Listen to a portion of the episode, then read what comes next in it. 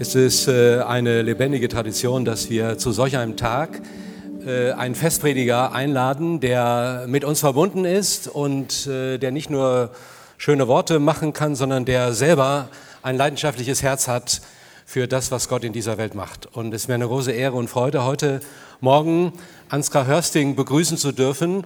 Er ist Präses des Bundes Freier Evangelischer Gemeinden in Deutschland. Lieber Ansgar, schön, dass du gekommen bist Danke. aus Witten. Dankeschön. Und dass du hier bist. Danke.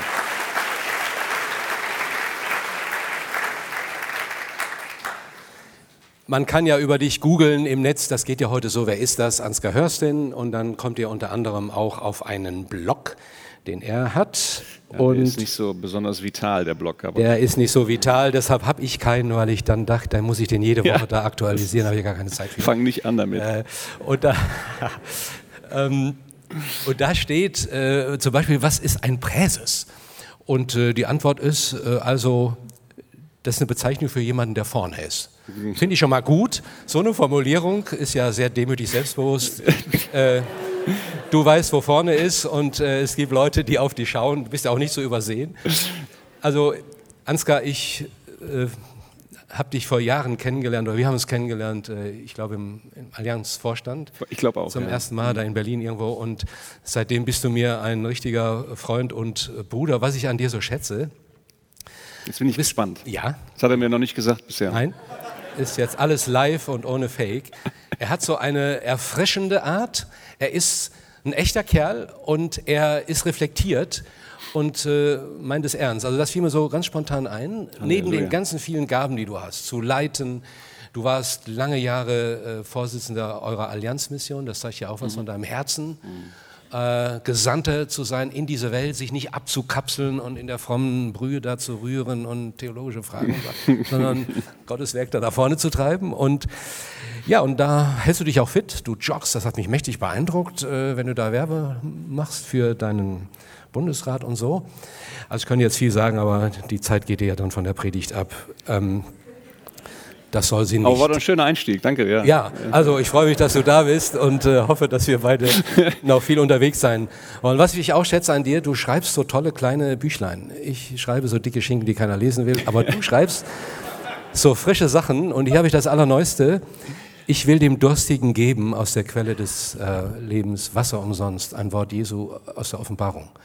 Und das ist die Jahreslosung für nächstes Jahr. Und äh, du hast ein paar Bücher mitgebracht, die sind draußen im Foyer. Genau. Kosten, glaube ich, nur 6,98. Der Inhalt ist viel wertvoller. Und ich habe mal durchgeblättert.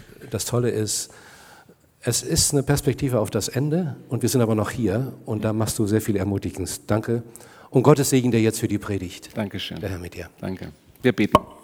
Jesus Christus, danke für deine Gegenwart und danke für dein Wort, von dem wir leben es ist ein Wort, das wir brauchen und das jeder und jede, die hier ist, heute Morgen braucht. Und ich danke dir, dass du uns von deinem Wort frisches, lebendiges Wasser gibst. Amen. Ich danke ganz herzlich für die Einladung. Ich bin sehr gerne gekommen. Mich verbindet sehr viel mit Wiedenest, aber ich komme zur Sache. Der Heilige Geist, der Heilige Geist möchte euch die ihr anfangt hier zu studieren, euch, die ihr schon länger studiert, die Gäste, die hier sind, die Wiedenes schon lange begleiten, die Dozenten, auch die, die neuen oder den neuen Dozenten, die Familie. Er möchte euch etwas schenken. Mehr Freude, mehr Sorglosigkeit und mehr Gebet. Ich lese den Predigtext aus dem Philipperbrief, ich musste gerade stutzen, Philipperbrief, Kapitel 4, ab Vers 4.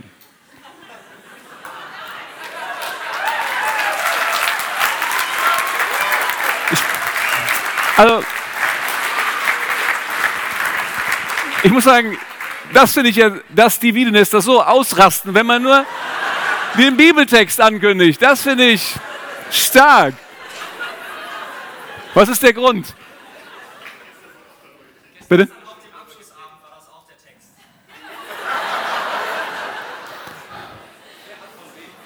So. was kann man als als äh, äh, Fehler oder als mangelnde Absprache interpretieren. Aber nee, das jetzt ganz ernst, das kann man auch interpretieren als, als ein Wink des Heiligen Geistes, dass er wirklich etwas ganz Wichtiges euch zu sagen hat.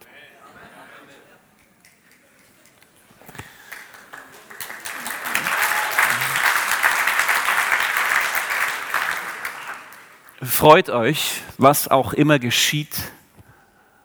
Freut euch darüber, dass ihr mit dem Herrn verbunden seid. Und noch einmal sage ich euch, freut euch. Seid freundlich im Umgang mit allen Menschen. Ihr wisst ja, dass das Kommen des Herrn nahe bevorsteht. Macht euch um nichts Sorgen. Wendet euch vielmehr in jeder Lage mit Bitten und Flehen und voll Dankbarkeit an Gott und bringt eure Anliegen vor ihn. Dann wird der Frieden Gottes, der weit über alles Verstehen hinausreicht, über euren Gedanken wachen und euch in eurem Innersten bewahren, euch, die ihr mit Jesus Christus verbunden seid. Gott will anlässlich dieses Tages euch Freude schenken und ich bin nun wirklich ermutigt und bestätigt, das Ding auch wirklich diesen Nagel in die Wand zu hauen hier. Ähm, was ist es, was vor Gott in Hülle und Fülle vorhanden ist? Psalm. Es ist Freude. Psalm 16. Oder ist es 18? Ich habe es hier nicht stehen. Was macht Gott, wenn er sein Volk sieht? Zephania 3, Vers 17. Er freut sich über sein Volk in Fröhlichkeit. Was machte Johannes im Leib seiner Mutter Elisabeth, als deren Schwägerin Maria ihrerseits schwanger mit Jesus kam? Er hüpfte vor Freude. Also Freude von Anfang an. Ich weiß gar nicht, wie man vor Freude im Mutterleib hüpft, aber es muss Techniken geben. Welche Eigenschaft war in Jesus und soll vollkommen in seinen Jüngern sein. Johannes 15, Vers 11, es ist die Freude. Und was ist eine Frucht des Geistes? Freude. Und wie nennt Gott Jerusalem? Eine Botin der Freude. Was ist im Himmel los, wenn sich nur ein einziger Mensch bekehrt und sich von Gott finden lässt? Freude bei den Engeln in seinem Reich. Und wir kennen die Geschichte, die wir kennen als die Geschichte vom verlorenen Sohn. Aber wenn man diese Geschichte mal liest, dann merkt man, das ist eigentlich auch eine großartige Geschichte der Freude. Freut euch, sagt der Vater, denn mein Sohn war tot und er ist lebendig. Und der Sohn kann sich freuen, denn in ihm denn ihm wird der alte Status wiedergegeben, als er den Ring bekommt von seinem Vater. Er soll sich freuen. Also, liebe Leute, Freude ist ein riesiges Thema in der Bibel und ich danke Gott dafür. Hier heißt es, freut euch. Und abermals sage ich euch, freuet euch. Es gibt ja eine Menge Leute, eigentlich bei solchen Predigten über diese Texte, ich weiß nicht, wie es gestern war, jetzt wäre es interessant zu vergleichen. Ach, schade, dass ich nicht weiß, was gestern gesagt wurde. Aber normalerweise ist es so, dass dann jemand sagt, ja, also Imperativ beim Thema Freude ist echt ein Problem. Nicht? Wie soll ich jetzt sozusagen befohlen bekommen, mich zu freuen? Das geht ja gar nicht. Das ist normalerweise so das Ding. Ich muss euch sagen, seit ich diesen Text kenne, ich preise Gott, dass er mir den Befehl dazu gibt. Ich finde das genial. Denn wir haben ja eben gesungen, 10.000 Gründe gibst du mir zum Loben. Aber das Problem ist, es gibt auch 10.000 Gründe, verzweifelt zu sein. Es gibt 10.000 Gründe, sich nicht zu freuen. Da muss man nur ein bisschen sich informieren. Gestern Abend gab es eine Satiresendung auf Dreisat mit folgendem Titel. Aber ihr wart ja hier. Deswegen, ich habe das gesehen von Nico Semsroth mit dem Titel Freude ist nur ein Mangel an Informationen.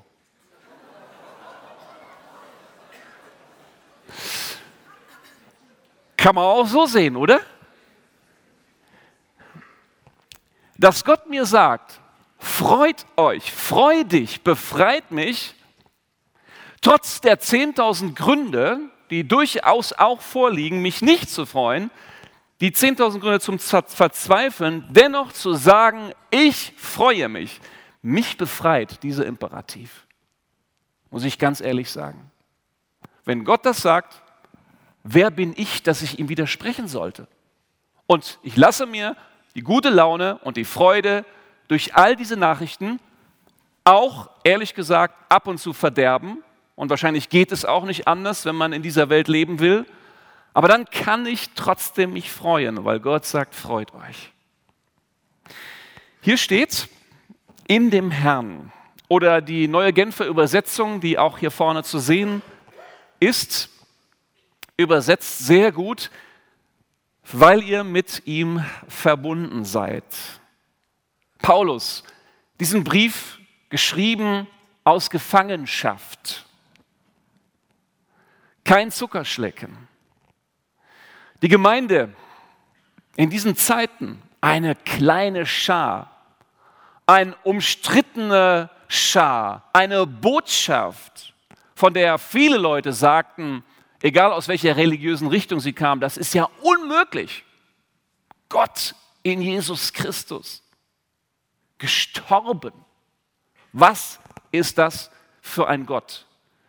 Die Fragen, die heute an uns gestellt sind, sind nicht so neu, by the way. Wenn man ein bisschen schaut, was vor 2000 Jahren los war im Mittelmeerraum, es war multikulturell, es war vernetzt, vielleicht nur nicht ganz so schnell wie heute, es war ein, ein Anspruchskampf von verschiedenen religiösen Strömungen, es war wirtschaftlich eine sehr, sehr spannende, interessante Zeit und es gab eine Weltmacht und die hieß Rom und alles, was wir im Neuen Testament lesen, ist unter diesen, unter diesen Bedingungen entstanden. Und dieser Gemeinde sagt Paulus, freut euch in Jesus Christus, weil ihr mit ihm verbunden seid, in Jesus Christus. Wenn man sich das überlegt, dann merkt man, es gibt, und, und wenn man den Philipperbrief im Kontext liest, dann merkt man, es gibt zwei Hauptgründe, die äh, Paulus hier beschreibt. Der erste Grund ist, verbunden mit Christus, weil in ihm die gute Botschaft, das Evangelium von Gott gekommen ist. Es gibt dieses wunderschöne Kapitel 2 im Philipperbrief, wo fast in einem Nebensatz gesagt wird, wer Christus war und was er getan hat, dass er eben äh, nicht bei Gott geblieben ist, sondern Menschengestalt, Knechtsgestalt annahm und gehorsam wurde bis zum Tod, bis zum Tod am Kreuz. Dass in diesem Jesus Christus das Heil Gottes für uns Menschen gekommen ist und dass deswegen alle Knie sich vor ihm beugen werden. Das ist der Grund, das Evangelium von Jesus Christus, dass wir uns freuen. Es ist also nicht, wie, ich vielleicht, wie man vielleicht hätte verstehen können, ein Abchecken, wie viele Gründe gibt es dafür, wie viele Gründe gibt es dagegen, 10.000, 20.000, 30.000, sondern es ist die Tatsache, dass wir in Jesus Christus verbunden sind und Frieden haben mit dem lebendigen Gott, der zuständig ist für diese Welt. Das ist der Grund, weswegen wir uns freuen. In ihm ist Gott erschienen und nichts und niemand kann uns aus seiner Hand rauben. Und das zweite ist auch im Philipperbrief genannt, nämlich, und zwar nur wenige Verse zuvor, ich habe das nicht gelesen, nämlich, dass wir Bürgerrecht im Himmel haben. Bürgerrecht im Himmel. Das ist eine interessante Formulierung. Es gibt den Epheserbrief, da wird auch sehr oft von, dieser, von diesem Status gesprochen, dass wir Mitbewohner im Hause Gottes sind. Das ist so wie ein, ein neuer Status. Sehr interessant, wie das dort formuliert ist. Ja, in Rom gab es circa nur 10 bis 20 Prozent der Bewohner in diesem römischen Reich, wahrscheinlich 50 Millionen Menschen, 60 äh, Millionen äh, Einwohner überhaupt im römischen Reich, 10 bis 20 Prozent, die sogenanntes römisches Bürgerrecht hatten. Bibelleser wissen, dass Paulus selbst das auch hatte und sich darauf berief und hatte gewisse Vorrechte dadurch, gewisse Privilegien, aber das war nicht allen gegeben. Deswegen das Thema Bürgerrecht war ein großes Thema in Rom und man hat sich auch in Rom viel damit beschäftigt. Wem geben wir das? Es war eigentlich recht freizügig und trotzdem nur so wenig Leute. Wenn jemand mal von Ihnen und euch mit einem Menschen zu tun hatte, der illegal irgendwo lebt, aus welchen Gründen auch immer, dann weißt du, dann wissen Sie, wie schwierig das ist. Man darf sich nirgendwo blicken lassen, man muss total aufpassen, man muss ständig Angst haben und auf der Hut sein. Und wie großartig ist es, wenn solch ein Mensch aus dem illegalen in einen legalen Status wechseln kann. Das ist fantastisch. Er ist plötzlich wieder ein Mensch, der, der eine Rolle spielt, den man fragen kann, mit dem man unterwegs sein kann. Ein wichtiger Punkt. Und Paulus sagt, wir haben Bürgerrecht im Himmel. Wir sind nicht illegal irgendwie reingeschlüpft. Wir sind keine Illegalen, sondern wir haben einen Status bei Gott. Deswegen freut euch in Jesus Christus. Dieses Evangelium ist der Grund dafür, dass wir uns freuen sollen. Jetzt muss man bei diesem Thema aufpassen. Denn manche sagen, ach, das Evangelium, das habe ich doch schon tausendmal gehört. Ich vermute mal, jetzt hier die Erstis, ja, äh, haben das auch schon mal gehört, was ich bisher gesagt habe. Hoffe ich zumindest. Also wenn nicht, wäre auch irgendwie schlimm. Wenn man denkt ja manchmal als Prediger, was kann man Neues sagen? Und dann denke ich, oh, so viel Neues gibt es nicht. Ja? Es ist schon ein paar Jahre alt, das, was ich hier sage. Jemand sagte mir mal vor Jahren, also wer nach fünf Jahren Gemeindebesuch noch was Neues erfährt, hat vorher nicht richtig aufgepasst. Das muss auch nicht so stimmen, aber es ist vielleicht mal so mal interessant nachzudenken. Also auf jeden Fall geht uns das manchmal so. Das merke ich auch bei Evangelisationen. Da sagen die Altgedienten schon mal, ja, ist ja nicht für mich, warum soll ich kommen? Das kann nur daran liegen, dass dieses wunderbare Evangelium von Jesus Christus eben nicht in einer frischen, befreienden und auch für den, der Jesus Christus schon jahrelang kennt, befreienden Art und Weise gepredigt wird, sondern dass nur alte Formeln wiederholt werden, wo man denkt, naja, also das ist es aber jetzt nichts Besonderes. Ich bin der festen Über ich bin jetzt, ich bin jetzt, jetzt muss ich rechnen, also schon ein paar Jahre auf jeden Fall mit Jesus Christus verbunden. Und natürlich gibt es Phasen, wo man denkt, was kommt da? Was ist da? Ist das wirklich lebensverändernd? Hilft das? Trägt das? Aber ich merke am Ende, wenn ich diese Botschaft von Jesus höre, dass in ihm Gott mir begegnet und ich Bürgerrecht habe bei Gott durch Jesus, dann bin ich, dann bin ich happy. Dann bin ich, dann bin ich fertig, dann ist gut. So kann ich weitergehen und weiterleben. Das liegt daran, dass wir Menschen ein Betriebssystem von Natur aus haben, was dem entgegensteht. Ein Betriebssystem, das sagt, du musst, du musst, du musst. Und es reicht nie. Es reicht nie, sei dir darüber klar. Und deswegen brauchen wir das Evangelium von Jesus Christus, weil das in unserem Betriebssystem tief verwurzelt ist. Deswegen mehr Freude. Das soll der Grundton sein eures Studiums, eures Dienstes, unserer Gemeinden. Das ist meine feste Überzeugung. Die Jünger sind natürlich nicht mit einem Dauergrinsen durch die Gegend gelaufen, auch Paulus nicht. Im Gegenteil, Paulus, also wenn ich ein Bild von Paulus malen würde, würde ich eher sagen, er war überzeugt. Er wollte was, ja, er war ein Eiferer. Aber er sagt, freut euch. Wahrscheinlich war beides dabei. Und ich finde, es ist eine gute Mischung. Lebensfreude, Freude daran zu haben, dass Gott uns geschaffen hat. Freude zu lernen in widrigen Umständen. Ich hatte schon erwähnt, Paulus war im Gefängnis. Und Freude als Lebenskunst. Vielleicht könnte man das auch nochmal in Wiedenest einführen. Ich habe schon lange überlegt, man müsste mal so einen Kurs der christlichen Lebenskunst. Ich glaube, wir haben auch schon einiges drauf dabei. Ich kenne mich ja, ich kenne andere Leute. Ich sage, ja, die wissen zu leben, das ist gut. Und da sollten wir uns kein schlechtes Gewissen machen lassen. Lebenskunst, christliche Lebenskunst. Und dazu gehört auch Spaß. Ich habe neulich ein, ein Seminar gemacht mit vielen Pastoren und ähm, ehrenamtlichen Leitern auch von Gemeinden zum Thema Evangelisation. Und wir haben Leute eingeladen, wo wir das Gefühl hatten, die sind da richtig gut unterwegs. Das sind Gemeinden, wo Menschen zum Glauben kommen. Und ich habe noch einmal wieder festgestellt, dass die, die in ihren Gemeinden besonders unterwegs sind, das sind Leute gewesen, die Spaß an ihrer Gemeinde hatten. Das hat man gespürt. Die waren überzeugt von ihren Gemeinden, nicht nur hier im Kopf, sondern die hatten Freude daran. Deswegen fiel es ihnen auch leicht, Menschen einzuladen, weil sie gesagt haben, das ist einfach super hier. Freude. Im Studium, im Dienst, in den Gemeinden. Der Heilige Geist will uns damit beschenken. Zweitens, mehr Sorglosigkeit. Ist ja fast das Gleiche, könnte man sagen, oder?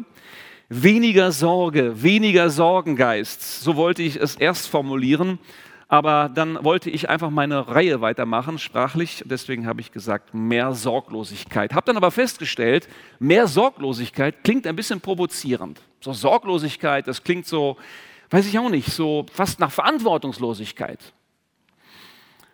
Und ehrlich gesagt, bei diesem Thema schlägt auch ein bisschen mein Gewissen. Denn ehrlich, eine Mutter, die sich keine Sorgen macht, ich möchte nicht, dass das meine Mutter ist. Also jetzt inzwischen geht's, aber sonst eine Mutter ohne Sorgen für ihre Kinder, oh, oh, oh, nee, das, äh, ich glaube, das gehört dazu, oder? Ich bekenne, ich schlafe manchmal schlecht. Und neulich sagte mir jemand, das ist nicht nur ein schlechtes Zeichen. Es zeigt, dass du auch deine Verantwortung ernst nimmst. Das hat mich getröstet, auch wenn es den Schlaf nicht zurückgebracht hat. Es kann ein Zeichen von Skrupellosigkeit sein, immer gut zu schlafen. Ich habe gesagt, es kann ein Zeichen von Skrupellosigkeit sein. Es gibt wahrscheinlich keine statistische Untersuchung dazu, aber ich vermute, Mafia-Bosse schlafen sehr gut. Die haben auch wenig Burnout. Es gibt wenige Ausnahmen. Es gibt Sorgen, ohne die kommen wir nicht aus. Es ist ein Märchen, wir kämen ohne Sorgen aus. Ich habe mit Interesse gelesen, dass Ulrich Neuenhausen in dem neuen Forum Wiedenest von einer Sorge spricht, um die Gemeinden. Paulus auch. Man sorgt sich schon mal um Gemeinden und das ist kein schlechtes Zeichen. Psalm 38, Vers 19 steht, so bekenne ich denn meine Missetat und sorge mich wegen meiner Sünde. Und es gilt doch Psalm 34, Vers 14, nahe ist er den zerschlagenen Geistes, zerbrochenen Herzens. Ja, natürlich, wer sich sorgt, dem ist doch Gott nahe. Damit wir uns also richtig verstehen, Studium und Gemeinde braucht auch solche Leute. Die denken nach vorne, die machen sich Gedanken, die machen sich auch manchmal Sorgen. Und ich möchte das nochmal ein bisschen tiefer da ein bisschen graben, damit ich nicht zu so einer oberflächlichen Freude, schöne Stimmung äh, äh, Botschaft hier nur bleibe, sondern noch ein bisschen das hier vertiefen. Ich habe die Woche gelesen vom US-Wirtschaftsmagazin Forbes. Sie, hat, sie haben 100 Top-Manager gefragt, welche Fähigkeiten junge Berufseinsteiger brauchen. Was brauchen die Millennials, die Generation Y, um im Beruf erfolgreich zu werden? Die Antwort dieser 100 Manager waren erstens Konzentration, also eine Sache durchzuziehen und dran zu bleiben. Zweitens, dazulernen wollen. Nicht nur einen Abschluss haben, sondern neugierig bleiben. Drittens, Agilität, also den Mut, etwas äh, dran zu bleiben und durchzuziehen. Und viertens, interessanterweise auch Demut. Forbes Wirtschaftsmagazin, 100 Top-Manager. Ja, also kleiner Tipp an die Studienanfänger. Entweder du bist wahnsinnig begabt, das ist natürlich super, oder du bist fleißig und organisiert. Noch besser ist beides zusammen. Man muss das manchmal in Bibelschulen, wir haben, ja, wir haben eine Hochschule, muss man das schon mal sagen, Noten sind nicht völlig egal. Es gibt manchmal die Tendenz, auch in christlichen Kreisen zu sagen, wir leben ja von der Gnade Gottes. Klammer auf, ja, natürlich. Aber diese Botschaft von der Gnade Gottes hat es verdient, alle unsere Fähigkeiten und alle unsere Kraft und Energie, dass wir sie investieren und nicht sagen, ja, ist ja Gnade, chill dein Leben und das war's. Das kann es nicht sein. Da möchte ich schon gerne sagen, Leute, bringt alles rein. Und es lohnt sich. Das, was Jesus getan hat, ist es wert, dass wir alles einbringen. Nicht, um gut dazustehen bei Gott, das ist klar, sondern damit wir lebendige Gemeinden sind, die die Botschaft von Jesus Christus aktuell, überzeugend, bedeutsam zu Menschen bringt. Dafür braucht es unsere Energie. Und es braucht deswegen auch Unzufriedenheit und Ungeduld. Man sollte auch mal eine Predigt halten, also um die Ungeduld zu loben. Ich weiß, das ist jetzt natürlich vielleicht ein bisschen abwegig, aber weil das ist das Gegenteil von Selbstzufriedenheit, dass wir nur da sitzen und sagen, ja, wir haben das immer schon so gemacht und wir werden das so weiter so machen und der Rest ist egal. Das kann es nicht sein. Also das war mein kleines Loblied auf, den, auf die Sorgen. Aber, aber, aber, Sorgen können auch ein Zeichen von Unglauben sein und ich vermute, das ist in Deutschland öfters der Fall dass wir eben nicht so sehr vertrauen, dass Jesus Christus durch die Kraft seines Heiligen Geistes selbst an Menschen wirkt, seine Gemeinde baut und sein Evangelium in die Herzen von Menschen pflanzt. Das ist doch unser Problem in der Regel. Oder es ist ein Zeichen davon, dass ich mich nur um mich selbst drehe und mir nur um mich selbst Gedanken mache. Ich muss jetzt ganz ehrlich mal was bekennen. Im Laufe der Jahre habe ich festgestellt, dass wenn ich mir Sorgen mache um ein Projekt, um eine Sache, wenn ich mir Sorgen mache, wenn ich schlecht schlafe, dann mache ich mir oft gar nicht so sehr Sorgen um das Projekt und um die Leute, die darin involviert sind, sondern nur um Folgendes. Und das ist jetzt echt peinlich, das zu sagen, aber man muss es manchmal aussprechen. Ich mache mir oft nur Sorgen darum, ob ich da gut rauskomme. Versteht ihr den Unterschied? ob ich da gut durchkomme, ob ich am Ende gut dastehe, ob ich keinen Ärger bekomme. Das ist manchmal meine einzige Sorge. Und das ist letztlich eine sehr, sehr egoistische Sorge. Und das alles genau zu unterscheiden, ist eine hohe Kunst. Ich sage eben hier nicht mehr Skrupellosigkeit, sondern mehr Sorglosigkeit. Warum? Weil Gott für uns sorgt. Deswegen mehr Sorglosigkeit. Trachtet zuerst nach Gottes Reich und seid nicht besorgt. Und da, wo Jesus das sagte, da ging es um diese alltäglichen Dinge wie Kleidung und Nahrung. Ja, es gibt eine reife Sorge und es gibt eben dieser Sorgengeist. Und da bin ich Überzeugung, diese Sorgen rauben Energie und es kommt nichts dabei heraus. Diese Gedanken in der Nacht, wenn ich schlecht schlafe, das Problem ist ja daran, da kommt nichts dabei heraus. Da ist noch nie ein gescheiter Gedanke bei geboren, bei mir zumindest. Es gibt da Unterschiede offensichtlich. Sorgen, das sind die Gedanken, die nichts verändern. Und die sollst du wegwerfen. So sagt es Paulus im Philipperbrief. Sorgt euch nicht. Sorgt euch nicht. Don't worry, be happy. So ein weltliches Lied mit so viel Weisheit. Das beste Mittel gegen Sorgen ist wieder das Evangelium. Du gehörst Jesus Christus. Du gehörst nicht den Fehlern und der Schuld der Vergangenheit. Du gehörst nicht der Vergangenheit, die dich vielleicht anklagt und fertig machen will, sondern du gehörst Jesus Christus. Und du gehörst auch nicht der Angst vor der Zukunft, sondern diesem Jesus Christus. Der Heidelberger Katechismus in der Frage 1 eines der wunderbarsten Texte der Christenheit sagt es so. Was ist dein einziger Trost im Leben und im Sterben? Die Antwort, dass ich mit Leib und Seele im Leben und im Sterben nicht mir, sondern Jesus Christus gehöre. Er hat mit seinem teuren Blut für alle meine Sünden vollkommen bezahlt und hat mich aus der Gewalt, aus aller Gewalt des Teufels erlöst. Und er bewahrt mich so, dass ohne den Willen meines Vaters im Himmel kein Haar von meinem Haupt kann fallen. Ja, dass mir alles zu meiner Seligkeit dienen muss. Darum macht er mich auch durch seinen Heiligen Geist des ewigen Lebens gewiss und von Herzen willig und bereit, ihm forthin zu leben. Sorge dich nicht. Mein letzter Punkt.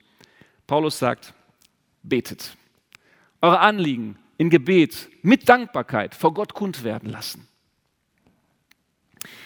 Einfach beten, einfach beten. Seit Jahren wird in unseren Gemeinden, ich weiß nicht, wie es in den Brüdergemeinden ist, Gebetslosigkeit in Deutschland beklagt. Ich höre das immer wieder, ich sage es auch selber manchmal.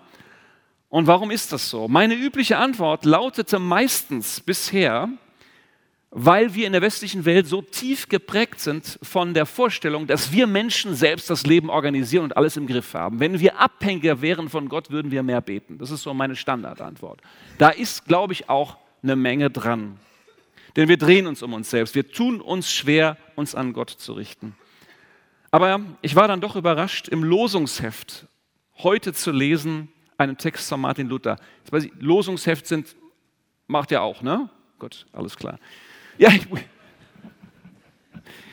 Entschuldigung. Heute ein wunderschöner Text von Martin Luther, den ich gerne lesen möchte zum Thema Gebet. Rufen musst du lernen und nicht auf der Bank liegen, den Kopf hängen lassen und dich mit deinen Gedanken beißen und fressen, sorgen und suchen, wie du es loswerdest. Herrlich, ne? Das ist Martin Luther.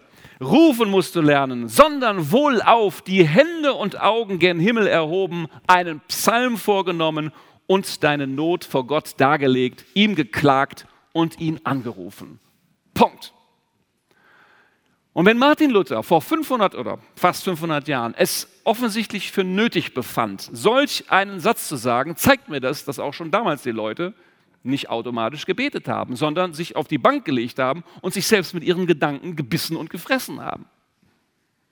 Wo ich dachte, eigentlich bis vor kurzem, das ist ein Phänomen des 20., 21. Jahrhunderts. Nein, das ist dem Menschen offensichtlich eigen, dass er sich um sich selbst dreht. Rufen musst du lernen, nicht auf der Bank liegen, sondern wohlauf, die Hände und Augen gen Himmel erhoben, einen Psalm vorgenommen und deine Not vor Gott dargelegt. Beten. Ganz einfach beten. Ey, und dieser Schritt ist manchmal so einfach, der ist so einfach, dass wir nicht drauf kommen. Und dann klagen wir und überlegen und machen uns Sorgen und grämen uns. Wir grämen uns mit G. Und da sagt dann dieses wunderschöne Lied von Paul Gerhardt, mit Sorgen und mit Grämen und mit selbst eigener Pein lässt Gott sich gar nichts nehmen. Es muss erbeten sein. Und wer das tut, empfängt das, womit dieser Text schließt. Der Friede Gottes, der höher ist als alle menschliche Vernunft, wird eure Herzen und Sinne bewahren in Jesus Christus. Ich bin deswegen bis heute Leser der Elberfelder Bibel, weil nur sie, das heißt, einige Neuen haben das jetzt auch und da geht es auch in die Richtung, nicht so einen Segensspruch so losgelöst am Ende stehen haben, sondern weil die Elberfelder Bibel unter anderem deutlich gemacht hat, wer nicht sorgt, sondern betet mit Danksagung, den wird Gott mit seinem Frieden erfüllen. Liebe Gemeinschaft hier in Wiedenest, liebe Studierenden, liebe Dozenten, liebe Freunde, mehr Freude, mehr Sorglosigkeit, mehr Gebet, und der Friede Gottes, der höher ist als alle menschliche Vernunft, wird eure Herzen und Sinne bewahren in Jesus Christus. Amen.